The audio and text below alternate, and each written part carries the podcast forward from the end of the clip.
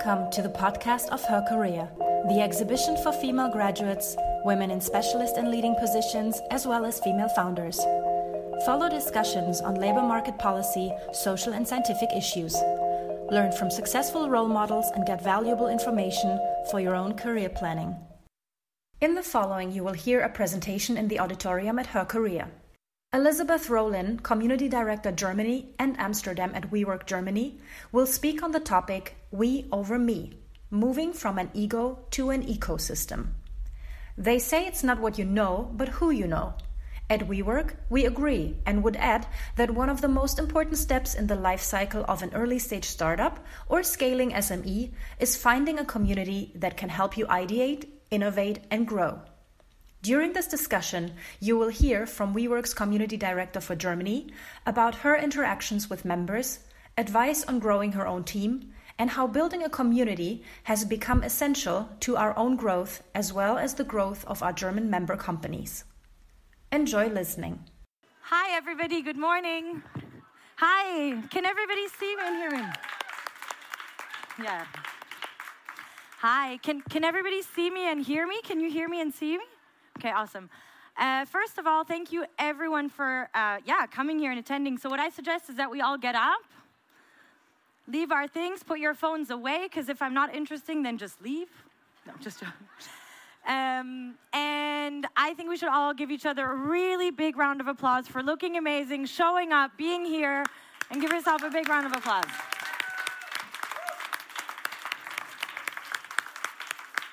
Cool.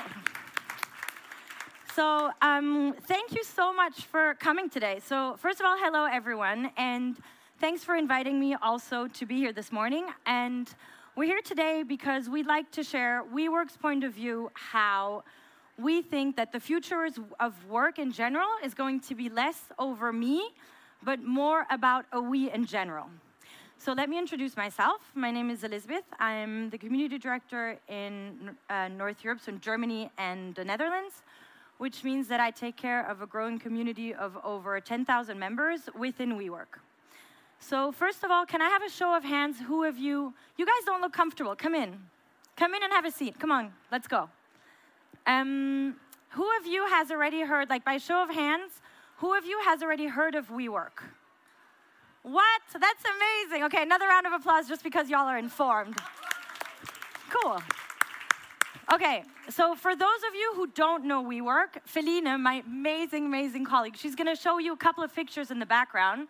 But to give you idea, an idea about what we do, we're a big platform of creators, which means that we put together and connect companies of different sizes, of different industries, of different type of people through three things, which is community, technology, and our beautiful workspaces. So essentially, if after this talk you still haven't understood what we do, I want all of us we workers only to stand up. So, which is all of us.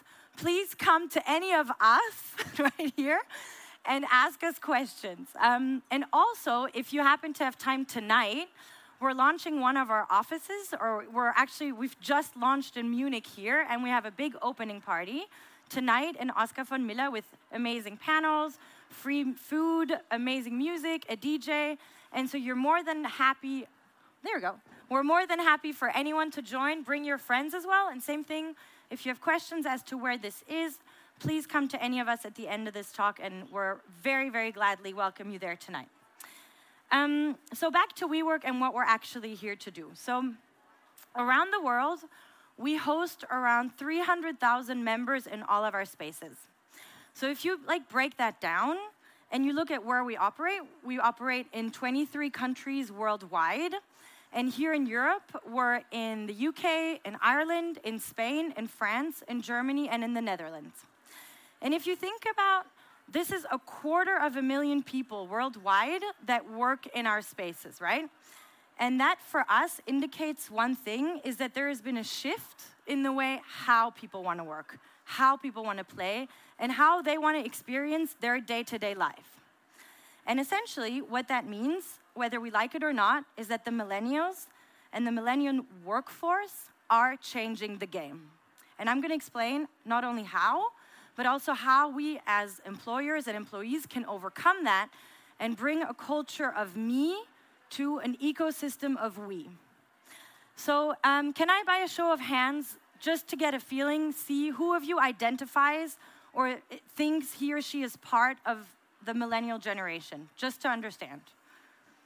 So, and, and if I may, make it independent of age, because although I look very young, I maybe not, but I'm saying, um, like, if you take the age component out of it and the way we operate, by show of hands, who then thinks they operate like a millennial? Okay, so that's obviously a little bit more people. Um, so if we break it down and talk about millennials, um, they do not have a good reputation at all. So, in fact, they're considered lazy, they're considered entitled, they're considered uh, high maintenance, and in short, this generation is considered trouble at work. Now, this is because 30 years ago, if we look back, people had very different expectations as to how you were supposed to act when you came out of school or when you graduated college or university. But fact of the matter is, technology has changed the way we now look at the job market because where before you may have worked like in a 50 kilometers radius of where you worked, now with technology, the world is at your feet. You can move to Singapore tomorrow, you barely need visas anymore, borders are open which means that out there we have so many opportunities and so many ways to look for jobs and much more choice. Much more choice, though, also means that we're often really overwhelmed. And it's really fucking scary. Instead of looking for like 10 jobs in my surrounding, it's like all of a sudden I can work all over the world, right? And when you're overwhelmed like that, it's often really hard to like find your place and really understand where you belong. And you know, you have so many offers and bling and, and, you know, offers all around. And you're like, okay, but where do I belong into this? And how am I still being appreciated in all of this, right? And um, I have this because I lose it sometimes. Um, and what, yeah, so it said it was like, it's often exhausting and it's overwhelming. But the fact of the matter is, if we look at the numbers, our generation, we will very, very soon make up 50% of the workforce out there. So essentially, it's also up to the corporate world and the workplace to adopt to us because essentially we are bound to come. And right now, only a number of companies have understood how to cater to this huge number of you know, applicants that are going to come in. And um, yeah, it's really also up to the corporate world to keep us happy and to keep us motivated. And so at WeWork, we've taken our own stab at what that could look like, and this is what I'm here to present to you today. So we need to be working in, the, in a world that puts the we over the me, right? And how do we do that? How do we create a workplace where people are more relaxed, more happy, more motivated, but essentially also inspired, and where they really feel that they can connect to this corporate mission, where they really feel like they're in a workplace where they believe in what the company actually does. And how we've done that at WeWork is that we've identified six values um, over the last 10 years and we work by these 10 values. And I'm going to take you through them step by step, two by two by two. So, the first two I'd like to get into are called entrepreneurial and tenacious. So, what is that? What does it mean to be entrepreneurial? Entrepreneurial means I recognize myself as a creator. I lead and I'm a self starter. I don't necessarily wait for a manager to tell me every day what I have to do. I'm gonna figure it out on my own, get up every morning, and get my shit done. I try new things, I challenge convention, and mostly we're not afraid to fail. It actually doesn't matter because unless anyone here is a surgeon or a life, you know, like a life-changing doctor, then it actually doesn't matter because we can just move on to the next mistake, acknowledge, and go. And what does it mean to be tenacious? It means that we never settle. We get shit done, and we get it done well. And if it has to mean break down walls or break down barriers or break down stereotypes, then we're gonna do it and we'll fix it later. So, millennials, for a fact, are definitely not lazier than any generation before. The big difference is that we're not willing to compromise on what we believe in, and that what we now need is intention at work. So, we believe that, or this is very personal, at one stage you realize that whether you like it or not, you may not be able to come up with the same standard of living that your parents have, right? And so you're thinking, okay, wait, I'm not willing to spend nine to five, Monday to Friday, 30 years of my life in a white cubicle, trying to get there and maybe not even making it there. So, what we're looking for is something that we can identify with and something that gives us meaning and that is worth it. So, in the end, what we look for is a place where we find mission and where we find fulfillment. So, yes, salary and package, et cetera, is still a part of it, but that's unfortunately, quote unquote, a very small part of it. What we need is to identify with a place where what I do actually means something to me. And on top of it all, I think we look for mind, mind like-minded peers, for people that um, challenge us, and for a place of work that gives back to us, but not only gives back to us, but maybe also to our community or to our society in general. So I'm going to give a couple of personal examples, like, um, and I'm going to go into this later. But for example, at WeWork, we're trying to go meat free, for instance. So we've recognized that the way we produce meat today has a, you know, the way we produce right now, meat right now, has a considerable impact on our carbon footprint. So, as an organization in general, we said, wait a minute, this is not something that we want to do. More about that later. But this is something I personally identify with, or the fact that as a company we're trying to go plastic free. But more and even larger above, I want to work for an employer that stands for things that I stand for. So I want somebody that stands up for pride, and I want somebody to stand up for equal rights, and I want somebody to stand up for equal pay, and I want somebody to stand up for gender equality, homosexual rights. Like, this is something I can identify with. And this means that I can be myself at my workspace as well. And as talent, we have more choices. So this goes back to before. We have more choices than ever before, right?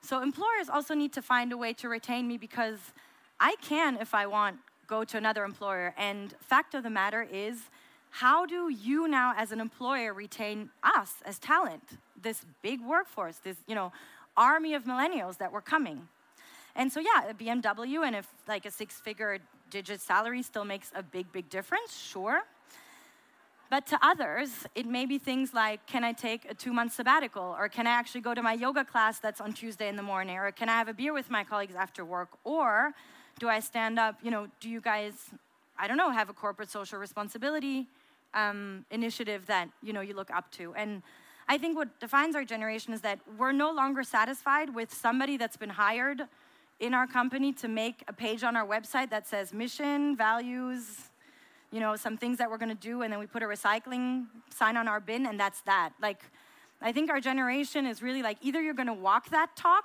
with us, and then I'm here to stay and I'm with you, or, you know what, we can just leave it at that because technically, if I just want my career to go forward, I can move from one company to the other every two years, you know, climb the ladder, and that's it.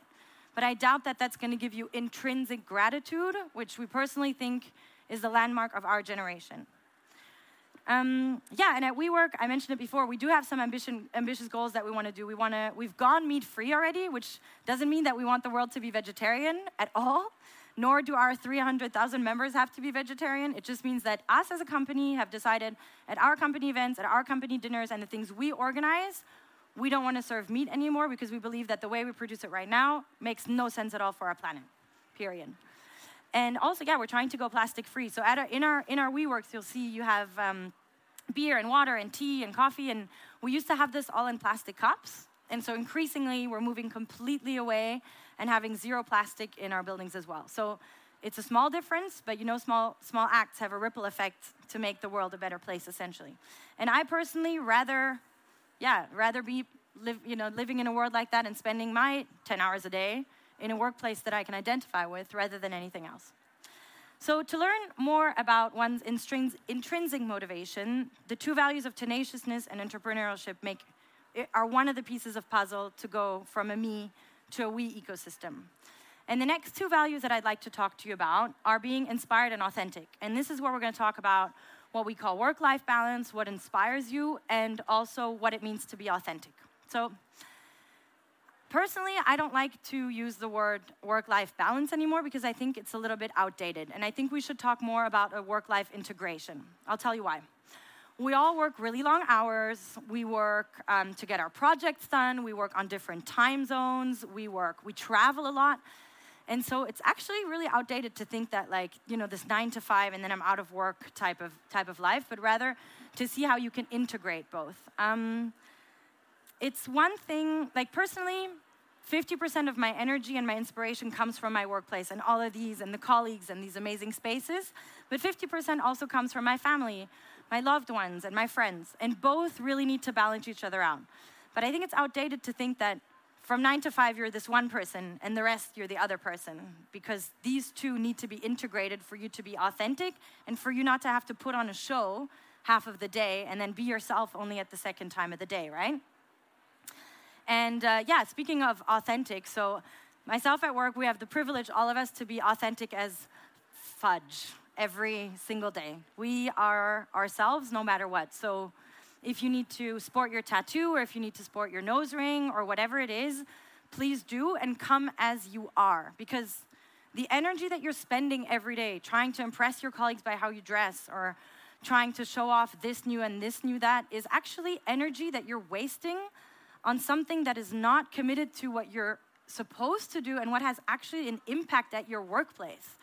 And also, never forget that the more different you are than I am, it just means that we're doubling up in coolness and doubling up in power. And actually, if we're the same, we're not creating any value. It's if you're very different from me that we're actually going to get to a next place and we're actually going to make a meaningful conversation and a meaningful connection here. Um, and one of the things that are that's really important for us to um, to say is that like also about being inspired at work. So every one of us has different things that inspire us at work, right? So some it's the workplace, some it's our colleagues, some are the themes we're working on, but it's also important, and I think this is something that we can demand from our employers, is to work in a workspace that inspires us. So I'm just gonna take WeWork as an example. We have workspaces where in the morning you might want to be in, with a fresh coffee in your office and get all your emails done. But in the afternoon, you might want to be in a larger area surrounded by a lot of noise and a lot of people, and you want to overhear conversations to get inspired. So make sure that even at your workplace, you're able to move around and you're able to move in an environment where you have different input every day from different time and spaces throughout the day. Um, and I think much more than just a beautiful office, it's obviously also the team and the tasks and, yeah, like people around you that inspire you every day. Um, one thing that WeWork has taught me about, speaking of being inspired, and something that I want to share with you guys is something that we call assume good intentions. So, you know how when one of your colleagues really fucks up a big project and everything just goes down and everything is just a catastrophe? Either you can go at it and just say, you know, this is a huge shit show and this is terrible and we're going to spend hours of the day fixing this. Or you can actually change your whole mindset around it and you're going to assume that your colleague, who is not your enemy but your friend, actually just took a decision with a certain amount of time or a certain amount of information or was under a certain amount of pressure or wasn't given the bigger picture. And if you change your mindset to assuming that people take decisions with good intention for you, for your team, for the company, for the community, whatever this is, it's gonna change your life. It's gonna make everything so much easy, so much more easy, and you're actually gonna feel so much weight on your shoulder. And personally, I've taken this in my personal life. So now when I get cut off at a red light, I'm like, ah, that bitch didn't see me. That's okay, you have a good day. Or like, when I get cut off at the supermarket, instead of assuming that, you know, that person just obviously cut me off, I'm just going to assume they didn't see me or they have less in their bucket and it's actually okay. And it's actually really changed my mindset on things and it's made life so much nicer to just assume good intention. And it's really inspiring because then you take a look at like you take a look at people very very differently. Um, last but not least, I want to talk to you about two last um, values, which are the ones that mean most to us and are actually the real pillar of how a how a me ego in a workplace can go to a we ecosystem. And these are around being grateful and being together. The most important aspect here is, again, if we, you know, whether you say unfortunately or fortunately, take a look at technology. So, technology has brought us together in a lot of things. And personally, I love Slack, I love FaceTime, I love WhatsApp, and I, I think technology has helped us in many ways to make our life much easier. Like um, Drive Now, I'm a big fan of that app, or like um, LinkedIn, the way we search for jobs, the way we can connect. Like technology has been a big helper and you know has enabled us to save a lot of time and money. Also, the other thing is though, um, regardless of like how much we use our social media and how much we use these apps, I think all of us agree that the nicest evenings with our friends are actually the ones where you forget your phone and you don't look at your phone because that's when you've actually made meaningful connections. And recently we had a dinner with friends and we said like, "Hey, we have no picture of tonight." And we're like, "Yes," because we actually had a really good evening. So none of us actually had to document the fact that we were having such a good evening. Like we had our food. We don't need to take a picture of what we had because we're consuming it. Like, you know, and so essentially what it's saying is like, yes, technology is there and it's inevitable, but at the end of the day, what really makes a difference is the human connection and the real interactions that you have with real human beings. And um, in short, technology will make us lonely and somewhat detached from our physical space, right? But um, if you actually take away technology from the workspace itself and the people you're interacting with, research has shown that actually people are more happy, more productive, and if you really force them to sit together in one place and force people to sit together and figure out problems, people actually see that they're bringing value and it boosts their self esteem. And in the long term, actually, for employers, you move away from illness, you move away from um, burnouts, and you really see that people in the workforce can be more productive if you actually force people to not look at their phones but make them sit together and away from their computers. So, this real human to human connection is, is what we need and is what we need to safeguard in a technology world that's essentially there, being there, but just remember to always focus on the essential. And then, last but not least, being grateful. So I think all of us, and just by looking at each other, can find at least 10 things right now intrinsically of what we can be really, really grateful for. The fact that we can sit here, the fact that we are gathered all together here. But, and if you also look at your employers and you say, okay, what am I actually grateful for? And so, one of the things, for instance, that I'm grateful for is that I have an employer that where I can be myself every day, or not only be myself, but where it's demanded of me to be myself every day because people hired you for what you are. Like you are there for a reason. So don't change yourself in the way you are because you should be grateful to be there and to do that. Um, I'm also grateful for the trust that the people put in me, people um, that even in, in your current employment, you know, people trust what you do, and people, there's again, there's a reason why you're there. So trust yourself and trust the people around you. Stay humble it always feels like, and I know you guys have all been in this place where you think like, oh, I'm not done with this project, and you're kind of flying the plane already while you're still building it. But even even with all that, I mean, you've brought value and you bring value every day, and so that's something that everybody can be incredibly grateful for. Um, be very open for feedback. Something also that we've learned through through the way and through practicing these values is that feedback can can be taken as like an affront from time to time but again if you shift your mindset around thinking that somebody is actually giving you an opportunity to make things better Some, somebody is actually taking time in their day to give you feedback because they actually think that they have an added value for you to be a better person same thing like if you change that and just think okay wow this person's actually take you know giving me an opportunity to be better and then you can still disagree you can still go back and say thanks but no thanks but you know, actually somebody is trying to reach out and trying to make you a better person. And again, it's, it just makes your life so much easier. And um, yeah, and I'm grateful to come to a place of work where people actually um, take care of me. Like I feel I'm coming to a place where people genuinely want, you know, genuinely like me and, and genuinely want, you know, me to be a happy person. And I'm sure you all have colleagues where you feel the same as well. So, overlooking back at our um, six values, what we see is that the underlining way and the underlining um, rote Faden, red thread, is the trust. Like all of these values come back to trust. Trust yourself, trust your colleagues. And trust is really the base of what makes an ego, an ecosystem, and what we call a me, a we. And I think, um, yeah, your teams and your network essentially are your sparing partners to go through these new challenges and to affront, you know, next ideas and feedbacks and performances. So Trust is the base for we over me. And uh, show of hands, who's going to come to the party tonight? And show of hands, ah, great, awesome, yes. And thank you very much for your time. And all of us, we workers here with our t shirts, we're here to answer any of your questions. Thank you so much for having taken the time to listen this morning. Thanks for listening.